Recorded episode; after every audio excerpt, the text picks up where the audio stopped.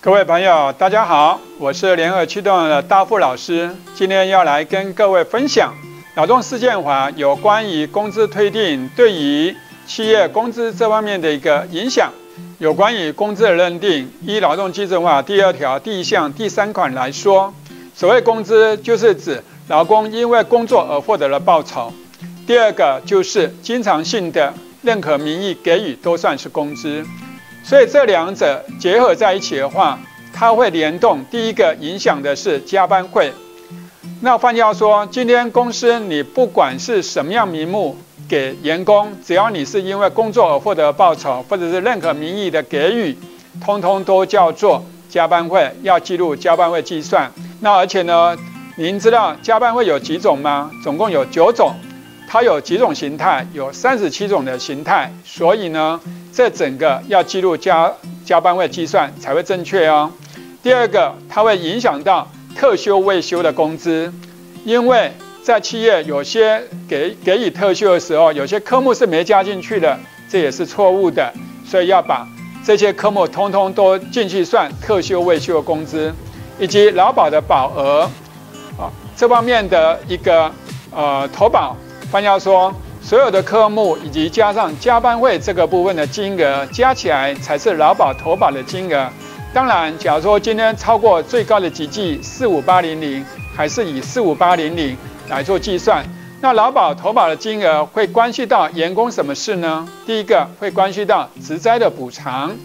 第二个呢就是生意的这方面的一个补助费，以及伤病的给付，还有残废的给付、死亡给付或老。老年或年金的一个给付哦，所以有关于投保金额一定要保对，假如保错的话，有可能会有刑事方面的责任，以及被员工求偿这方面的一个责任哦，所以要注意。第三个就是健保的保额，当然健保这个部分最高是十八万二啊，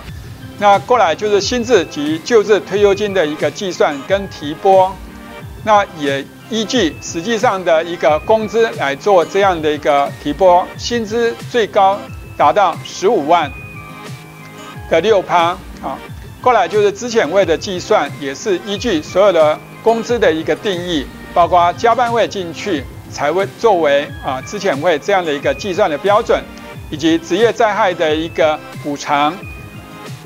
那职业灾害这个补偿包括医疗的补助、工资的补助。以及工资终结的补偿，还有残废的补助、死亡补偿，都关系到职业灾害这方面的一个补偿的金额，所以工资通通都要列入里面。还有最重要，大家最容易疏忽掉的就是失业的补助金啊，